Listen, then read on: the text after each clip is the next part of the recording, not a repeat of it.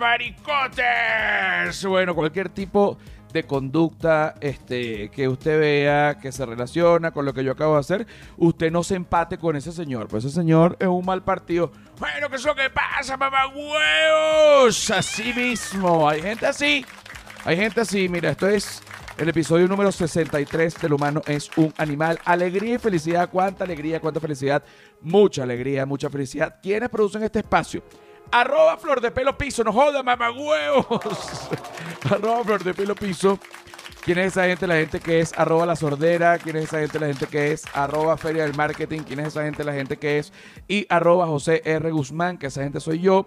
Que me pueden conseguir en todos lados como arroba José R. Guzmán, menos en Patreon, porque en Patreon es el humano es un animal. Y así sea el mismo nombre que el podcast, tengo que aclarar que no es solo contenido adicional del podcast, que sí es también, sino que además hay una cantidad de contenido ahí que usted se va a quedar parado en cuatro gaveras, lo que quiere decir que mi canal de Patreon es un canal de contenido digital. Quítame esa música infernal. Ok. Qué maldición. Qué maldición la música, me vuelve loco, me lleva, me provoca desnudarme, bueno, de, de todo. Hoy tenemos a, una persona que quiero mucho, porque además siempre se ha preocupado mucho por mí. Hemos este, peleado en, algunos momentos, obviamente, nos hemos querido. Es, es, una amistad ya larga, ya se puede considerar que es una amistad larga. Eh, me costó ganarme su confianza porque eh, pensó hasta ayer que yo le podía salir con una cosa, que yo le podía hacer una maldad, que yo estaba pendiente de que no sé, yo decía, pero bueno, pero qué, coño, pero bueno, ¿cuál es tu paranoia conmigo, chica? Y finalmente nos hicimos amiguísimos al punto que cuando terminé de grabar Caminantes, programa que está en Agio. ¿Mm? ¿Mm? Tu cara, marico, tu cara. programa, programa que está en Nagio. Yo, llego de grabar eso y a Mari me dice, los zapatos es hora de que los dejes de usar. No, pero si esto fue con los que grabé caminates, están malditos, bótalos. No, no los puedo botar. No, los tienes que guardar. Esto ya no. Y Jean-Marie me ha regalado los zapatos eh, Stan Smith que utilizo hoy día los blancos, pero tengo varios, a mí me gusta, y me los regaló. Yo nunca le he dado la, digamos, el, reconocimiento público por esta, coño, por este regalo y ella se ha afligido mucho, pero tampoco lo voy a hacer ahorita para continuar. Mira, no me importa que me hayas regalado sus zapatos. ¿Cómo estás, mi amor? Ay, mi bebé. Mira, esa presentación que me has dado es más rara, porque yo nunca desconfié de ti. ¿Qué clase de paja estás hablando tú? Bueno, para, bueno, para ver, para ver cómo, cómo atacabas la... Sí, no, para ver si hacías la, fe de rata. Yo presento a la gente como tú sabes, como yo, a mí me va saliendo y de repente yo presento largo y, y la gente me dice como tú me has dicho y que mira, todo lo que has dicho es mentira, coño de su madre. Yo pensé, fue una paranoia mía. Fue, fue, fue. Además que hemos peleado, peleamos una sola vez y fue una cosa muy puntual y fue yo creo que esas, esas peleas que hacen falta en todas las amistades, que no son peleas sino malos entendidos para tú ver de, de allí a dónde estás parado. No, pero es hay que... Amistades que se acaban, hay amistades que se fortalecen. No, sí, y te voy a decir una cosa, nosotros vivimos eh, una, una serie de, rosas y de atenciones, no porque nos lleváramos mal ni nada, sino porque la cantidad de tiempo que nos veíamos como, como grupo en una época fue, era muchísimo. Cuando estoy diciendo muchísimo, te estoy hablando desde las 6 a.m. hasta las 9 p.m. Todos los días, bajo un cansancio absoluto, giras los fines de semana. Entonces, coño, de repente tú dices, este, hay que pelear con alguien prueba desde las 5 de la mañana. Acuérdate que llegábamos más temprano. El programa salía a las 6. El programa salía a las 6. Estábamos ahí una hora antes. O sea, bueno, una cantidad de, de, horas juntos. Una de las cosas que Jean-Marie se ha portado siempre muy bien conmigo. Y no fui a su matrimonio. Yo gozo. Ahorita ya es. ahorita ya es un tema superado, ¿no? Y, y gracias a Dios, y gracias a Dios, porque le costó mucho a ella superarlo y a mí me costó mucho tratar de borrar de su mente que yo no había ido a su matrimonio hasta el punto de que intenté hacer eh, una, una hipnosis. Y que te acuerdas cuando estuvimos allí que disfrutamos tanto. De Marique, mira Marico, no fuiste a mi matrimonio y por eso no te voy a perdonar nunca, no son el tipo de cosas. ¿Tú recuerdas ese momento en el que me dijiste, yo te tengo que decir algo, yo te voy a hacer daño, en nuestra relación va a pasar que muchas veces yo te voy a decepcionar, pero siempre te voy a querer y tú siempre me vas a querer, que es lo peor. Lo peor es que nunca vas a poder dejar de quererme. Entonces, vamos a salir de este trance ya, vamos a dejarlo claro, yo te voy a decepcionar, yo te voy a hacer daño, nos vamos a querer, fuera. y para mí eso fue un momento bien, bien esclarecedor, porque, porque sí, porque la verdad es que es verdad. no, es que es importante aclarar, es importante aclarar, porque, porque cuenta clara, conservan amistades, ya Marisa la pasada, que no me atendiste, que me dejaste en azul, que eso, y yo decía, pero normal, si eso es lo que yo hago con toda la gente, pues yo soy un desequilibrado con el celular y vivo en otra cuestión. No, viniste a Miami y, te dije para cenar y me dejaste en azul y me dejaste responder más nunca. Ajá, entonces ya Mari se lo tomaba como que yo tenía un problema con ella, como, oye, no me quieres, porque me haces esto? Y yo le dije, mira, yo te voy a decir una vaina, o sea, no está pasando eso, simplemente yo soy, carajo, totalmente indomable, ni yo mismo he podido este, y, y bueno, si de repente te dejo en azul, te dejo, pero si tú me dejas en azul, cosa que nunca ha pasado, este, yo, yo, yo te digo, no me interesa, espérate. Este, uno está ocupado, uno ya tiene una vida y de repente, coño, no se pudo aquí, no se pudo allá, no pasa nada. Entonces hay que ser sincero con los amigos y con las y con la pareja. Mira, nos vamos a empatar, sí. Bueno, yo soy un loco, coño, su madre. ¿Cómo estamos haciendo? ¿Tú me amas así? Te amo. Ah, bueno, entonces ahí para abajo ya lo que viene es la crema porque ya todo el mundo sabe cómo es. A Jean-Marie le dije, mira, yo te, tú vas, te vas a sentir que yo, que yo no te quiero, pero eso es falso. Yo te quiero profundamente a mi manera. Coño, dejen querer a uno a, a su manera y finalmente me lo permitiste. Me consta y es así y además me lo has demostrado porque me has llamado en momentos muy particulares de tu vida no desde la cárcel, eso me dolió, pero no me lo tomé personal. Pero coño, porque bueno, estabas en la cárcel. Si no me sabía tú. Exacto, coño, no, no, te llamo fuera de la cárcel, te voy a llamar en la cárcel. Sí, no, yo me, me, me, le preguntaba a Led, le preguntaba a todo el mundo por ti, porque quería saber cómo estabas. Además, yo había invertido dinero en esa sacada tuya de la cárcel. Jean-Marie. Oye, vale, sí, y eh, Jean-Marie, fíjate que fui como una, una caja de ahorro. O sea, la gente metió plata y bueno, al tiempo se devolvió y todo el mundo estaba y todo intereses, pero bueno, nos devolvieron los reales. Exacto, pero porque hay gente que con el cuento de que, oye, que no he podido recuperarme, no devuelve. Se hace loco y ya se lo prestaron y adiós. Por ejemplo, yo a Led Varela le debo mil dólares, que me estoy haciendo el huevón. Eh, no me estoy haciendo el huevón, sino que ahorita no los tengo, ¿no? En este momento, pero yo, esa cuenta yo la tengo. Le debo, oye, le debo todavía mil dólares a Led. Y tengo otro amigo que le debo dos mil. Este, yo lo veo y le digo de una, yo sé que te debo plata, no creas que me estoy haciendo el loco. Pero, bueno, aún no, no, no le he pagado, pero cuando yo debo, cuando yo debo una plata, yo le digo a la gente, apenas lo llamo, ¿Cómo estás? Yo sé que te debo la plata, no creo que me estoy haciendo el huevón. Mira, este, ¿vamos a ser amigos o no? Sí, va, perfecto. Y la gente sabe que no es que me estoy haciendo el huevón, sino que en este momento no.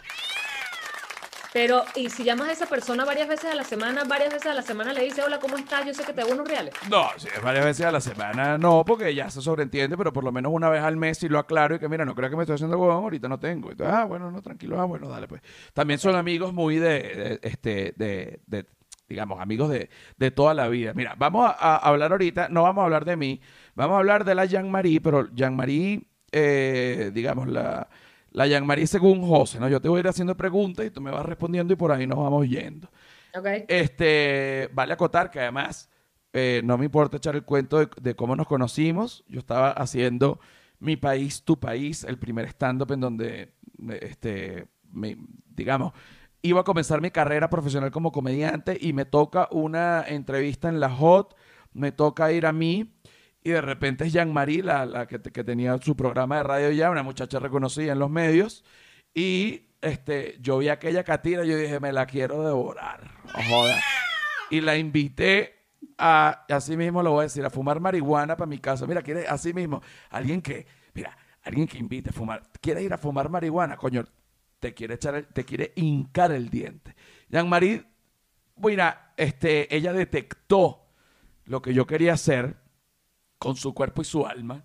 Y ella dijo, yo puedo ir, pero si va mi novio. Y yo, bueno, que vaya, yo no tuve la, el valor, el valor de decir, no vale, no vale, bueno, que se venga tranquilo, fumaré yo con esta Eve su novio, coño, su madre. Al final no fue tampoco porque ella entendió que, coño, que si tú quieres devorar, pero luego Jean-Marie este, se, se, casa con, con Ilan, con este mismo novio. eh, el cual es un tipo rosado, fuerte, rosado. Y físicamente, esto va a ser raro, pero yo siempre se lo he dicho a ella, físicamente Ilan se parece a, bueno, a mi pene. ¿Qué quieres que te diga? Mi pene cuando está parado, cuando está, el pene cuando está, el pene aguado, tú como mujer, el pene aguado es terrible, ¿ah? El pene aguado es, preferible no prestarle atención. Es preferible no prestarle atención. Hay mujeres que con el pene aguado se lo toman personal y dice, este pene aguado es por mi culpa. Soy la peor mujer del mundo y caen en la locura e insultan al hombre. Pero no, el pene aguado es aguado no por culpa de las mujeres, porque el hombre está más loco que el coño en ese momento. Eso es algo que es igual que la, la VJJ seca, la Drive VJJ. La Drive VJJ, la Drive VJJ, la Drive VJJ. Tú dices, oye, pero ¿por qué esta VJJ está dry? Bueno, porque estamos pensando que no hemos sacado las copias. Estamos en otra cosa. Jean María es vegana. ¿En qué- Algo que se aprende en la vida de casado o la vida de pareja, de, de continuada, la convivencia, es que nada de lo que hace el pene uno la puede tomar personal porque el pene tiene vida propia. Mira, me encanta esto que has dicho como mujer y quiero que todas las mujeres lo oigan. Si algo se aprende del Y los hombres matrimonio, también. sí, y los hombres también, si algo se aprende del matrimonio es que nada de lo que haga el pene se puede tomar personal porque el pene está en su, en su situación. Y de repente tú dices, oye, el pene hoy no quiso. Bueno, si el pene no quiso, no hay ningún problema. Ese es el pene, no eres tú. Oye, hoy el pene quiso, pero a una hora que no era. Bueno, coño, o sea que el pene a veces quiere a la hora que no es. Y entonces Este- ahí el pene se puede encontrar con la drive o JJ, pero no pasa nada porque así es la vida en pareja. Exacto, que ha- ha- hay que de repente sí cuadra lo que llaman, por eso que se llama la cópula, pues entonces cuando cuadra se hace este rompecabezas que es el pene dentro de la VJJ y se tiene bien. Ahora, ahora, para hablar de, de vida sexual en pareja, cosas que no se deben hacer en pareja porque es peor. Por ejemplo, No. si uno tiene tiempo sin tener relaciones sexuales, o sea, vamos, yo voy a hablar de esta pareja, pues, de, eh, de esto de la pareja, porque la gente no le gusta hablar de esto. Yo voy a hablar de esto con Jean-Marie. Ok. Mira, de repente uno tiene ya tiempo empatado, no tiene tiempo viviendo juntos, casados, lo que sea. Y de repente baja un poco la frecuencia sexual. Es, normal que de repente uno le entre una paranoia, ¿no? Como un susto que uno dice, oye, no he hecho el amor, debo hacerlo, debo hacerlo, ¿no? Entonces tú vas obligado por ti mismo y te le metes a la muchacha en la ducha y que darle una hueviza actuada, porque, coño, o sea, tú tampoco quieres y. Y esa relación sexual que se da ahí, Una hueviza, ¿de dónde salió esa palabra? una hueviza, bueno, porque acá en México, a la- al- acá en México, mm, la droga más común es la cocaína. Entonces la gente lo toman, a mí me impresionó la cantidad de gente que consume perico acá y le dicen, vamos a meternos una periquisis los viernes. Ah, ya, listo. Entonces, desde ahí yo dije, bueno, la hueviza. Entonces, va- vamos, vamos, este, vamos para la hueviza. va- No, eso no es así, señor. Cuando uno ya tiene tiempo viviendo junto y todo, uno coge cuando uno tiene ganas, ¿no? Y cuando, cuando cuadra y cuando, porque uno, uno también tiene que, uno también tiene que, coño, que, buscar, no es como al principio, que tienes 17 años, cuando uno, con, cuando uno comienza la sexualidad, que, que tú tienes el pene que hay que hacerle un exorcismo, o sea, tienes que llamar al Papa para que te baje el pene. O sea, el único que te pudiese bajar el pene es Jesucristo, o sea, el pene parado, pero como un diablo, que tú dices, brother, cálmate. A tal punto yo lo confieso, llegué a masturbarme en el salón de clase, le abrí un hueco al bolsillo y metí la mano y me masturbé en la clase, hecho el loco. Eh, con, con- o sea, ¿Y acabaste? Dentro, y entonces uno emparchado ahí al recreo. ¿Te acuerdas la materia? No me acuerdo la materia, pero me acuerdo la acabada. Oye, ¿a qué te parece? Bueno, este es el podcast ah, que me encanta porque aborda todo tipo de temas, no joda. Y estoy con Jean María. ¿Qué te parece? Jean Marie Curro, que es tu segundo apellido. Primer apellido. Ah, tú- eh, exacto. Sí, exacto. No es que, no es que Marie es tu primer apellido. Tú te llamas Jean Marie. Oye, qué animal, lo cae. Totalmente, totalmente, sí, totalmente desacertado. Mira, Jean-Marie es vegana, ¿no? ¿A qué edad pasó esto? ¿Cómo pasó esto? Porque hay gente ahorita que de repente, como yo, que ha intentado y no puede, o hay gente que quiere ser, y ya tú pasaste por esa primera etapa, vegana no eres, eres vegetariana o ya vegana. Ya vegana. Ah, pero al principio fue vegetariana, ¿no? Al principio, principio fue vegetariana. ¿Cuál es la diferencia? ¿Cuál es la diferencia? Ajá, la diferencia entre el vegano y el vegetariano es que el vegetariano no come el animal, pero come el derivado del animal. Es decir, come lácteos, come cualquier tipo de queso, huevos, o sea, no se come el ojo del animal, pero se come lo que ese animal puede producir. Okay. Y el vegano no come absolutamente nada que provenga de un animal, incluida, por ejemplo, la miel, porque proviene de la abeja. ah, ya tú tampoco, ya miel tú no comes. No. Oye, a mí, oye, yo como todo lo de los animales, Jean-Marie. He intentado, pero es que mira, no he podido como carne, como abeja, como culo. Bueno, bueno, porque el humano también es un animal, por eso es que este podcast se llama así porque uno tiene que, bueno, uno tiene que comer lo que se le dé la maldita gana. Si tú quieres comer, bueno, quieres comer vaca, quieres comer culo, depende. Mira, aquí estoy, ok, volvimos a la realidad. Ok. Ajá. Comenzaste. También eh, respondiendo a esa pregunta que siempre me hacen, una cosa es mamar huevo y otra cosa es comerlo. Entonces, los veganos... Eh, ajá, una cosa. La sexualidad, es, o sea, también incide en la sexualidad del veganismo. O sea, como que, por ejemplo, eh, mira, el huevo ya yo no lo como. Yo te como las lechugas. Entonces tú dices, ok. Ok. Estoy diciendo que aunque no lo comas, puedes jugar con él. Puedes jugar con él, exactamente. Eso, sí está muy bien. Ahora, primero fuiste eh, vegetariana, que comías queso. Yo te conocí en esa etapa.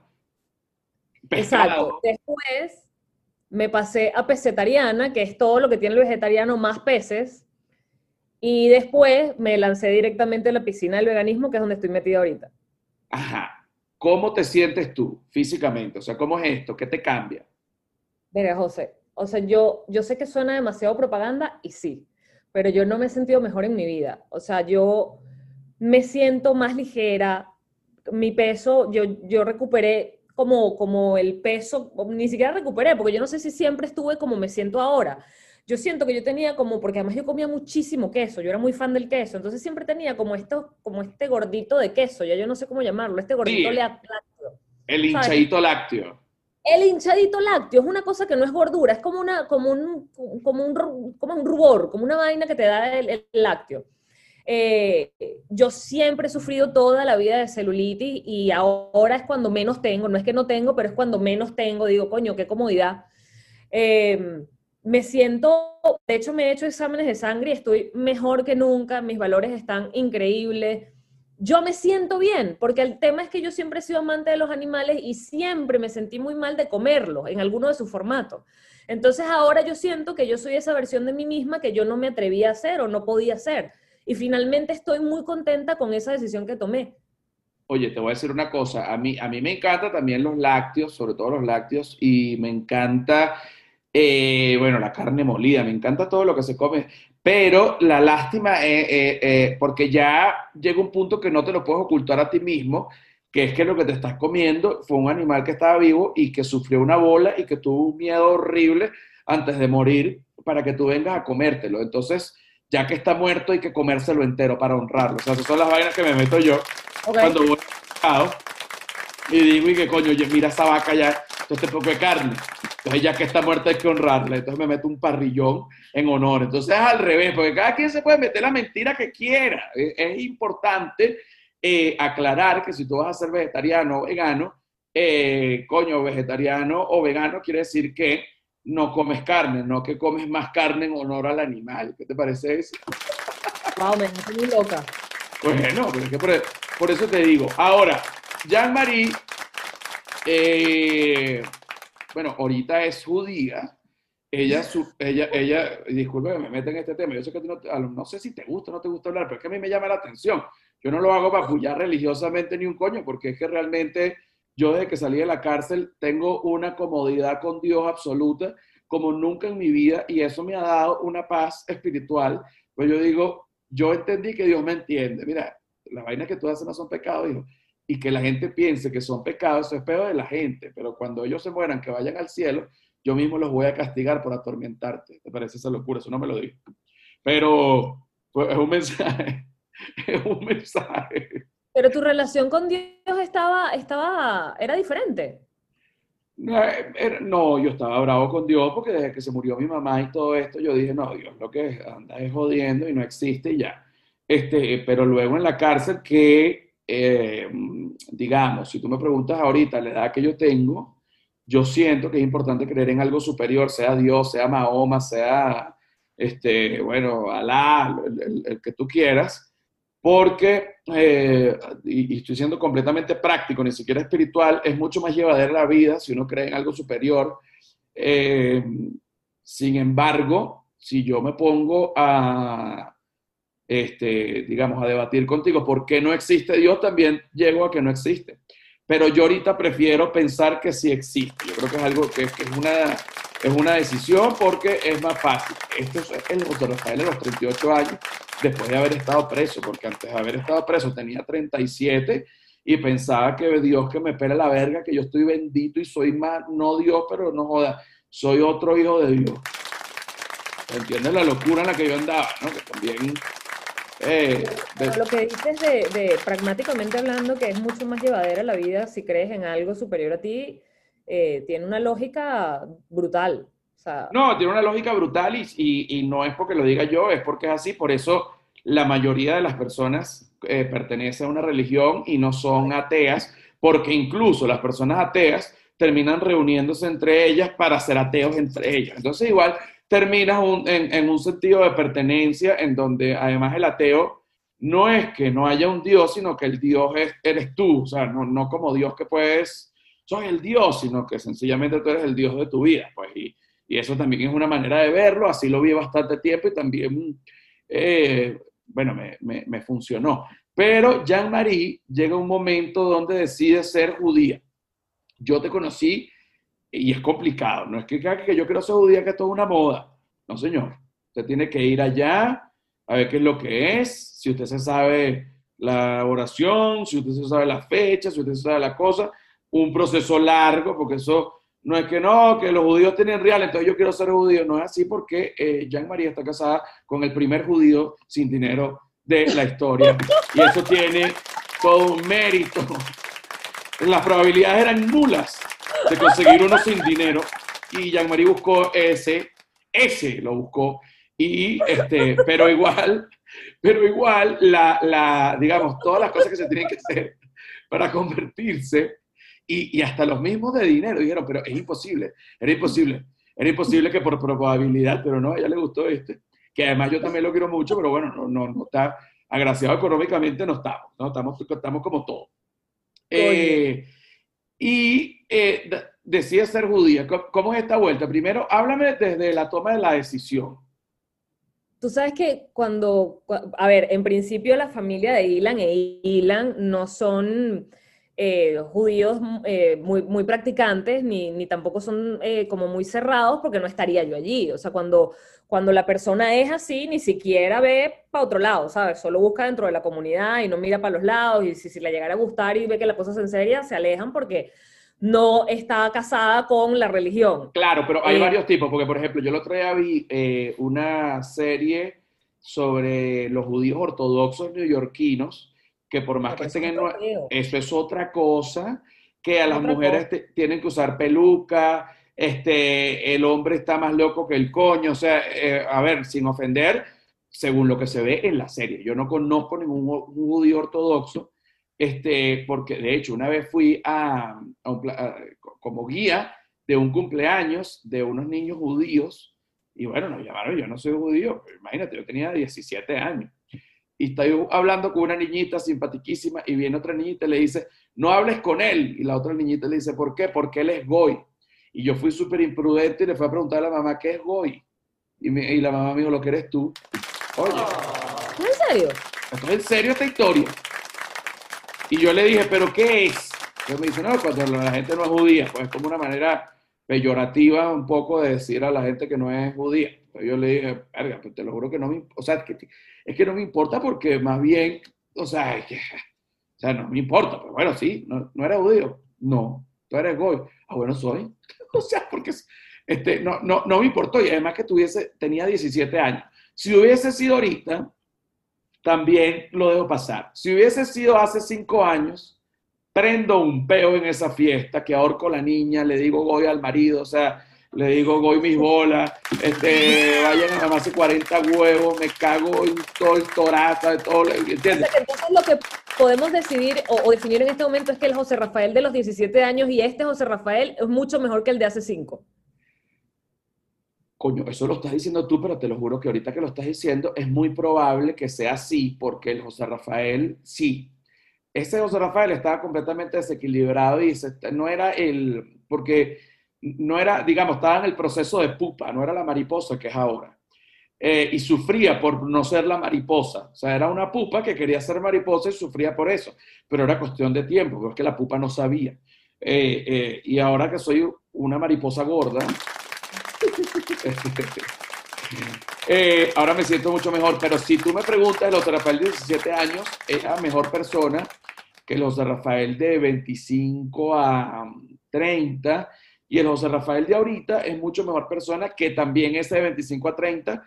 Y tengo bastante ahorita de cuando yo era adolescente o niño. Me gusta haber recuperado bastante eso y ya no me da pena mostrarlo. Más bien siento que me encanta mostrarlo porque hay gente que se siente identificada. Porque y, y, voy a esto y ya te voy a dejar hablar, pero la gente me dice, tú no dejas hablar a nadie. Bueno, mamen sin huevo, ¿eh? ustedes su podcast y dejen hablar. Pero este es mi podcast, yo no dejo hablar a nadie. Y, si no te gusta, oye otro podcast, Yamari tiene un podcast donde dejan hablar, le tiene un poco de... Y aquí no. Y entonces, ¿cuál es el peor? Aplauso para mí. Muy bien.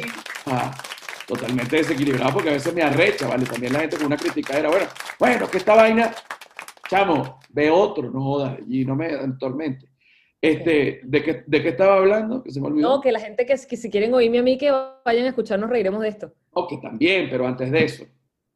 que estabas hablando de que eras una pupa y que el de los 30 años era un José Ajá, y que, y, que, y, que, y, que, y que uno sufre, pero que es un proceso. Por ejemplo, yo recuerdo ahorita cuando tú eh, estuviste en Puerto Rico. No, pero ya va. O sea, estamos, esta vaina está larguísima vamos a seguir eh, ahorita en un momento.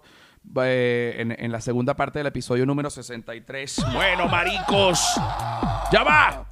Porque no se puede hacer todo en un solo, en un solo corte, no joda, no me, no me angustien. Mira, tienes que despedir este, este corte para pasar al otro corte, pero tienes que utilizar la palabra huevonotes, ¿ok? Entonces yo te digo a la, a la cuenta de tres. Uno, dos, tres.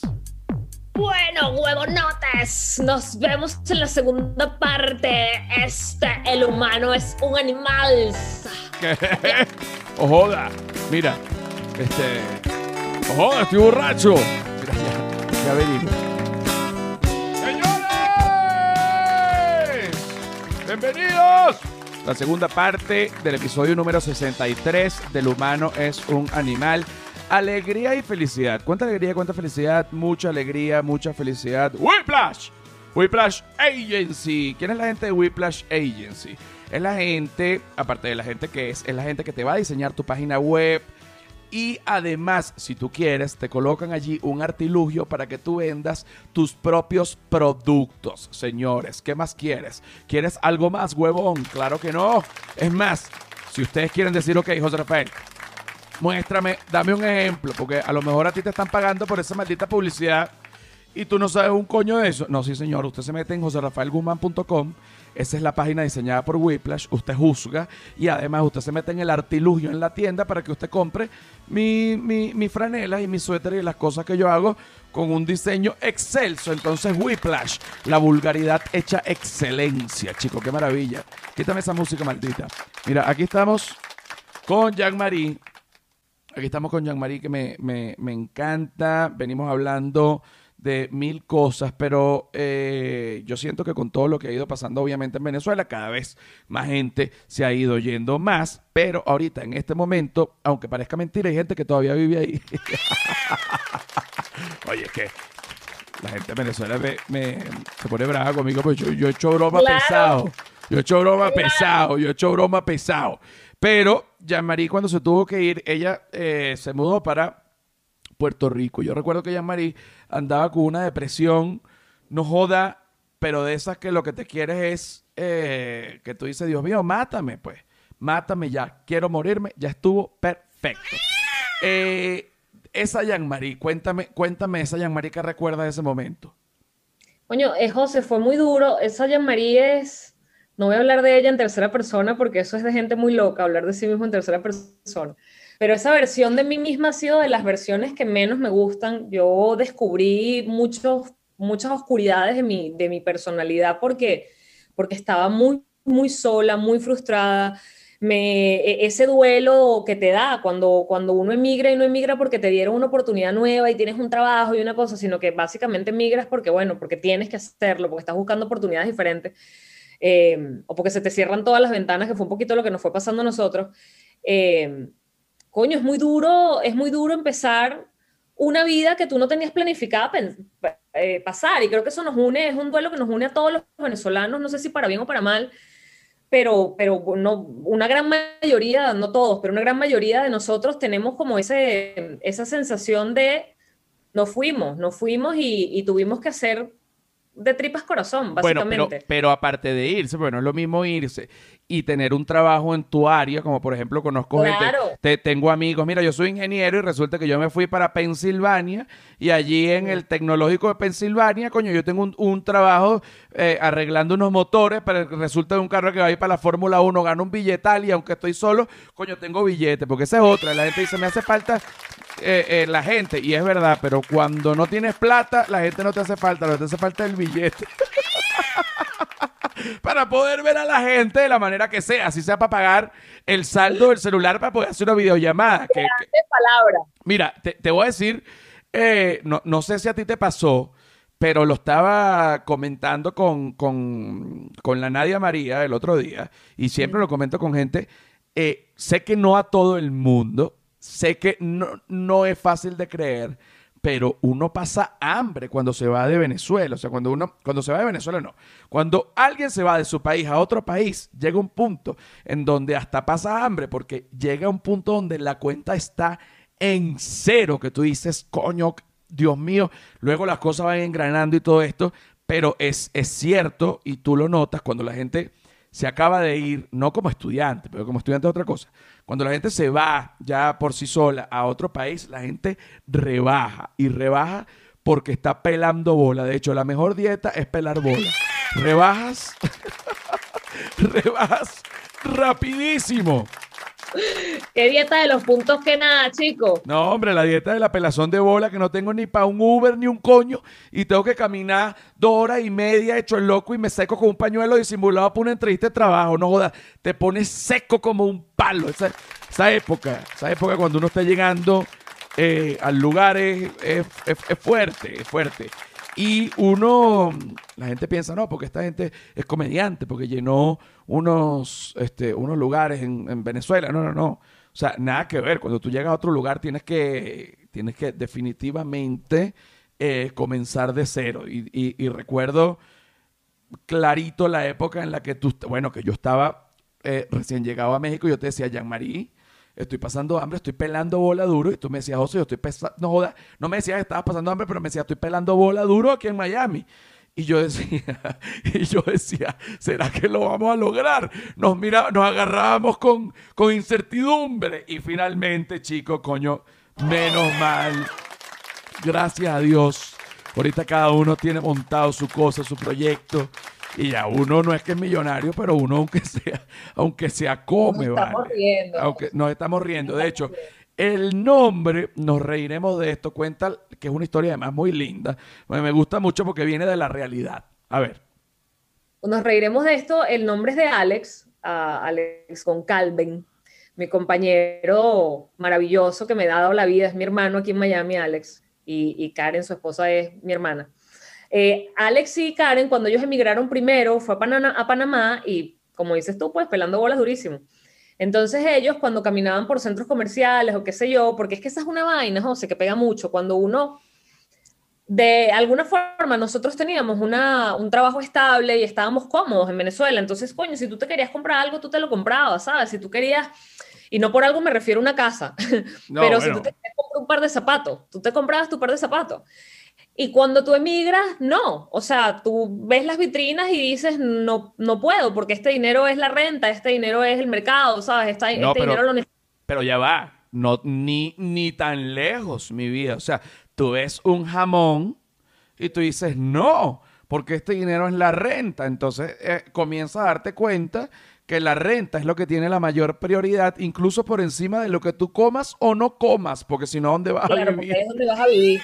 Exacto. Entonces, cuando tú le das prioridad a la renta y no a la comida, de repente tú dices, coño, hay unas noches que tú te tomas un vaso de agua y a dormir con un hambre, pero yo, fíjate esto, yo que de verdad eh, tengo el stand-up sin robar a nadie, yo no robo, yo, pero en un momento de hambre, yo, yo tengo dentro de las cosas que se pueden robar la comida, pero no en un saqueo, no un saqueo, pero yo Ajá. tenía un hambre tan grande cuando no tenía ni que comer acá en México, que yo vivía en una pensión donde vivían un poco de franceses. Y entonces yo esperaba que ellos se durmieran y ellos hacían los almuerzos, este, porque eran, este, hacían ejercicio, no sé qué, y hacían los almuerzos, sus comidas, tres comidas cada uno, eran nueve potes de comida que habían así como unos toppers en la nevera, porque ellos iban a trabajar de la mañana hasta la noche y llevaban sus comidas. Y yo abría esos potes a la una de la mañana y agarraba un poquitico de arroz y lo, y lo nivelaba, agarraba una albondiguita y nivelaba con otra. que Tú sabes, ¿no? Una cosita, porque el hambre que yo tenía y no tenía dinero para comer. Y te digo, un cartón de huevo abierto ya por la mitad. Tú agarras un huevo, eso no se, da- eso no se daña. Eso no es pecado. Eso no es roba. Coño, me van a negar un huevo. Me un huevo que lo No se le niega a nadie. Un huevo no se le niega a nadie. Coño, un huevo para que por lo menos coma con, con dos tortillas que cuestan que, siete pesos y, y una vaina. Este, situaciones que uno va viviendo y que, te, y que te van haciendo finalmente el degenerado que termina preso. Pero no hablemos de mí. Pero no hablemos de mí. Eso era cuando hacías también un poco comida calle y comedia, ¿no? Eso fue en esa época, exactamente. No, todavía lo hago. Va a salir el- el- el- la, la cuarta temporada el 5 de diciembre. Eh, Claro, pero que se sepa que ya estás fingiendo. Claro, aquí en esta etapa ya estoy en un viaje por Estados Unidos en un carro. Este, Claro. en, en- en aquella temporada, bueno, yo estaba viviendo en la calle. Aproveché también que estaba pelando bola para vivir en la calle y grabarlo. Tampoco podía vivir con amigos, pero, pero sí, ciertamente andaba este, en una situación económica eh, absolutamente deplorable. Mira, no, no profundizamos en el tema de que eres judía, de que te cambiaste de religión. Yo no soy muy de, de, de, como dije, de ponerme muy intenso. No, que te cambiaste, que no te cambiaste. Realmente yo en la cárcel de vaina no terminé musulmán, porque mi mejor amigo en la cárcel, Yasamu Rabi, que es musulmán, y yo le dije, cuando salgamos vamos allá a la, allá a la, la- mezquita y vamos a comer chaguarme. Bueno, no, chaguarme es un restaurante árabe y la mezquita es otra vaina. Ah, bueno, pero pa, vamos a hacer tu vaina. Yasam. Y Yasam me dijo, claro que sí, pero al final, bueno, Yasam está en Estados Unidos y yo estoy en México. Y yo me quedé siendo católico, pero bueno, católico muy a mi manera. Pero ¿cómo, cómo es este el, digamos, todo ese proceso para entrar al, al judaísmo, las diligencias que hay que hacer, como los exámenes o lo que haya que hacer? Bueno, te hacen un examen de próstata. En el caso de. No, pero si eres hombre, te, si eres hombre, te, te hace la circuncisión, ¿no? Eh, sí, entiendo que sí, que no importa la edad que tengas, claro, no te la hacen ahí en vivo y directo, vas al médico y te anestesian, pero sí. Exacto, es como te- pa- para que el médico eh, haga un informe, no es como los bebés que, que es como una especie de bautizo que te, entonces, y a ti ya grande te dan una copa de vino y entonces te cortan el pellejo del pipí, pegas un grito y lo meten en la copa de vino y el rabino se moriría del asco de tomar ese vino, no, no sería el pellejo de un bebé, sería el pellejo de un, un viejo ya. O sea, Completamente diferente, sí. Un despropósito. un despropósito, porque según eh, documentales que yo he visto en YouTube, eh, la, la- la tradición es la siguiente. Hay como una hojilla muy afilada, pero eh, es como para esto, y el rabino agarra al bebé y le hace la circuncisión al bebé en, en ese momento que es un, digamos, el, eh, es una capuchita muy finita porque justamente es un bebé. Y este pellejito lo meten en una copa de vino y él toma un poco el vino, es un poco el ritual, ¿no? Del, de- eh, que se hace, el que yo vi en YouTube, ¿no? Y él toma un poco de este vino. Ahora, no sé si por la cara que tú me estás viendo, me imagino que a lo mejor tendrá una cosa que a lo mejor será un ritual más ortodoxo o no, no quisiste tú. No lo sé, o sea, me estás dejando muy loca con lo de que toman eh, prepucio, porque... No, bueno, no, coño, pero no es que toman prepucio, chica. Es que ponen la cosita en un vino como un símbolo y toman vino, pero no es que toman un prepucio. Pues. Pero bueno, se lo puedes preguntar a Ilan, que es el judío base de tu, de tu relación. Ok. Ok. okay. Pero tienes que estudiar, o sea, tienes que leerte unas cosas. Claro, es como por un examen de ciudadanía. Usted tiene que estudiar y tiene que pasar una prueba. Bueno, en, el examen de ciudadanía de, para, para ser mexicano, todavía no lo he presentado, pero lo presentaré dentro de poco. Dios mediante, chico, Dios mediante. Este, te preguntan cosas como desde, bueno, obviamente la fecha de la independencia, pero también eh, el cantinflas es Chespirito, Mario Moreno. Mentiroso. Pedro, sí, de cultura pop y también. ¿En serio? Sí, señor. Este, El día del grito de independencia, este, tal día. Y el grito que dice, ay, ay, ay, uy, qué rico, no sé qué, y es Viva México, Viva México, Viva México, tres veces. Este, cosas así. Esto lo sabes porque, porque en efecto sí estás estudiando. Esto lo sé porque en efecto no, todavía no estoy estudiando, pero porque ya me mandaron el link, eh, el abogado, y que mira, vete echando una leída de esto. Y eh, Charlie Nelson, que tú lo conoces, que también trabajó con nosotros en TV como director, eh, ya presentó ese examen, el ya es mexicano desde hace tiempo, y me dijo, no, o sea, te preguntan cosas tipo... es más, te preguntan cosas, ahorita que lo estoy recordando, ¿cuál es el nombre real de Juan Gabriel? Entonces te ponen varias opciones y el nombre real de Juan Gabriel. Eh, eh, pero también te ¿En serio? Te lo juro, te lo juro. Y también te preguntan cosas como, ¿quién se encarga de llevar un caso de fraude eh, y de corrupción? Entonces, opciones, la Contraloría General, la Asamblea Nacional, o sea, cosa que, que Charlie me dice, coño, no me la sabía, pero también eran como medio de lógica, porque más adelante había una que decía, la Asamblea Nacional que se encarga de hacer estos casos. Y, entonces Charlie decía, ah, entonces coño, esta es esta. Y así le iba dando y pasó, ¿no? Pero es un examen brutal. Es un examen, bueno, para que seas absolutamente mexicano y para que ellos, bueno, comprueben de que tú no estás con, locura. Eh, cuando, cuando te tocó eh, para, para, para, convertirte a judía, fue, fue, ¿sentiste tú que fue más tipo al Torah o más como, como si fuera un examen de historia? No, porque es un, o sea, acuérdate que la historia es en función del, del Antiguo Testamento, pues. Del, ah, exacto, exacto. Entonces es, es, un, es una historia bíblica, es una historia religiosa la que te aprendes que yo también me la leí durante, cuando estaba en la cárcel, me leí el, Antiguo Testamento, que es cuando, eh, bueno, una de las cosas que hacen es lanzar el palo en el piso y se convierte en culebra, y que los, los, magos egipcios dijeron, coño, pero ¿qué mago es este? Que, que nosotros no podemos hacer esa magia. Y él le dijo que no soy mago, marico, que soy Abraham, no me acuerdo, pero ahorita. ¿Entiendes? Que hablé con Dios. Egipcio, coño de tu madre, déjanos ir. Pero más o menos así es la historia, ¿no? Ah, absolutamente, en dos, patadas, vamos a resumirla así, si es así tal cual. Así, déjame en paz, egipcio, coño, tu madre, no jodas que yo estoy hablando con Vámonos Dios. para el desierto, nos quedamos 40 años dando coñazo allí.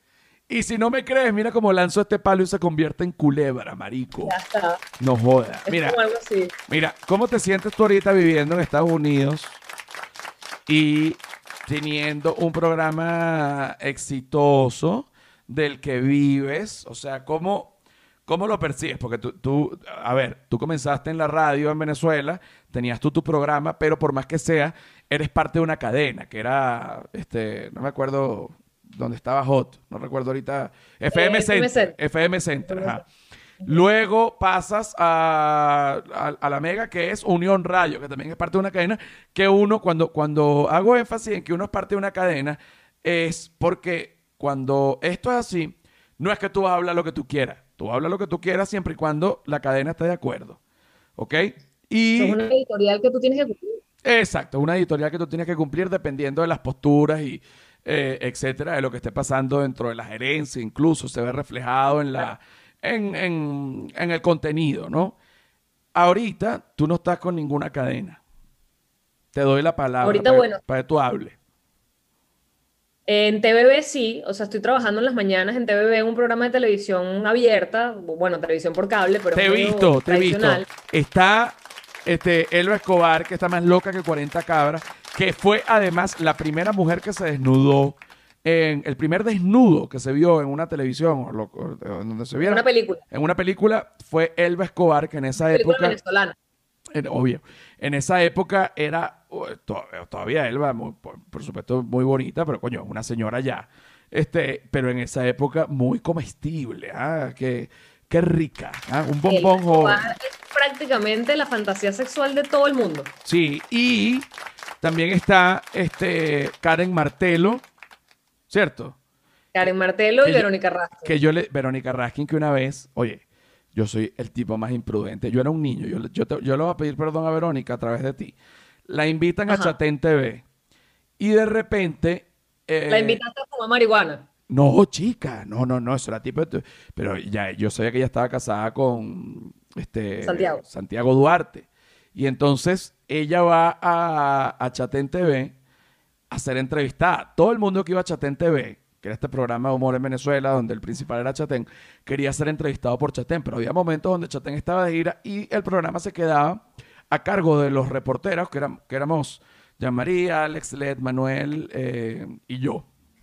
Y entonces, bueno, ese día que la emoción de, de- de Verónica, que Chatén le iba a entrevistar, y de repente estoy yo entrevistándola, pero Chatén, ella, ella no me dijo nada, pero yo, sentí, ¿no? Su, pequeño desprecio. No por mal, sino porque es lo natural, ¿no? Y además, yo estaba con Manuel Silva, yo tengo las bolas de centrar toda la entrevista en que ella estuvo casada con Mark Anthony, coño de su madre, José Rafael. O sea, por el amor de Dios, yo, yo, Que no estuvo casada, estuvo empatada. bueno, pero yo demente, yo lo que hacía era preguntar, ¿y cómo es Marc Anthony? Y unas maricadas. Mira, que yo era un muchacho más joven, Verónica Raskin, y te mando disculpas a través de Jean-Marie, porque coño, Yo se las doy. este, que, que, que imprudencia. Y Santiago, yo no sé cómo no me ahorcó después de esa entrevista que le hice a, a- a su esposa, este, porque qué cosa tan imprudente. Por otro lado está eh, Karen Martelo, que bueno, que es lesbiana insigne. Eh, no joda. De, ¿Qué más quiere que te diga? Y, y- y de pinga. Cantante, es cantante, es maracucha, que yo creo que eso ya tiene que decirse Pero aparte. me encanta, pero me encanta que yo voy a presentar a Karen y dijo lesbiana insigne. Bueno, es lesbiana insigne. Pero bueno, pero es cantante y es un poco de cosas también. Este, el Sí, punto, sí, bueno, ya- el punto es que en ese, currículum, pero tiene otras cosas. Exacto. Pero por ese lado tú estás en una cadena. ¿Cómo te sientes ahí? Me siento bien, José, es muy loco porque imagínate tú erar, hacer cualquier cosa, trabajar en tiendas. Yo, tra- yo, llegué, yo llegué a hacer un casting acá en, Radio Caracol, que es una M, y yo quedé, imagínate, cuando yo quedo fue como ya, llamé a mi mamá llorando del carro, me acuerdo que le decía, mamá, mamá, lo logré, mamá. Y a los tres meses me votaron.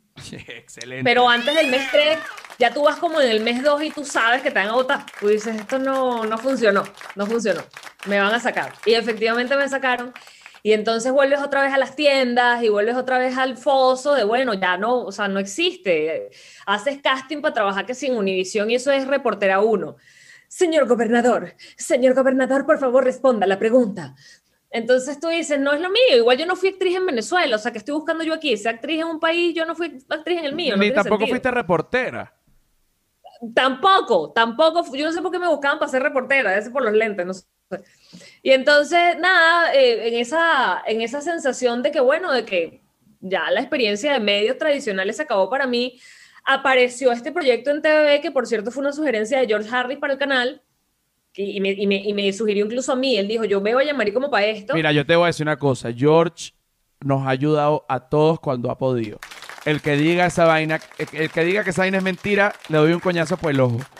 A todo el que ha podido, George lo ha ayudado. O sea, y, lo digo, no joda, me mato, me mato. Y, y- y hay que decirlo porque te, te lo juro que de verdad que es un tipo increíble. Continúa. Y George, le- George es un tipazo. Sí, le acabo de echar una comida de polla, vamos.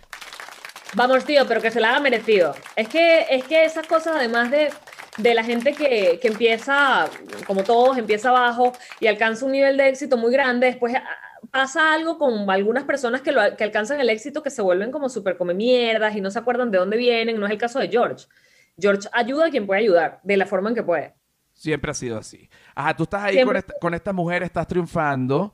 Eh, es la vuelta a la televisión en un momento, en un lugar donde además no es tu lugar natural tampoco, que no es la comedia. Sin embargo, creo que tu, tu labor ahí es como meterle eso, ¿no? Un poco. Sí, o sea, yo, yo que no soy periodista de nuevo, no soy la periodista uno Univisión en, en la novela, tampoco soy periodista acá, pero eh, soy más seria, soy una versión de mí misma más tranquilita, no digo groserías, que ya eso es bastante, eh, pero jodo. O sea, es que esa es, ese es mi, o sea, por eso estoy yo allí. Ok, y después, después que tú haces yoga, ¿todavía coges o ya no se te quitó eso? Después que yo hago yoga, bueno, puedo coger antes o puedo coger después. No, pero siempre después. Haber un día que no haga yoga y coja. Exacto, sí, pero una vez lo conversamos, era para decir te acordaba. Yo te dije, ¿tú haces yoga que jode? Sí, seguro después que haces yoga coge. Coño, sí, a veces después que hago yoga coge, otra vez decir te acordaba. Mira, una cosa, vamos a ir ahorita para Patreon. No, pero no vamos a ir para Patreon todavía. Ok. Háblame ahorita para que, coño, porque es importante que, que la, mm, que la gente sepa lo tuyo con Alex. Y no me refiero, no me refiero a que tengan una relación de pareja, me refiero al, al- a nos reiremos de esto. Eh, evidentemente, todo el mundo sabe que nos reiremos de esto de un éxito, todo el mundo sabe lo, lo bueno, todo el mundo lo sabe, lo malo, todo el mundo lo sabe. Pero yo quiero que tú digas para ti qué ha significado esto.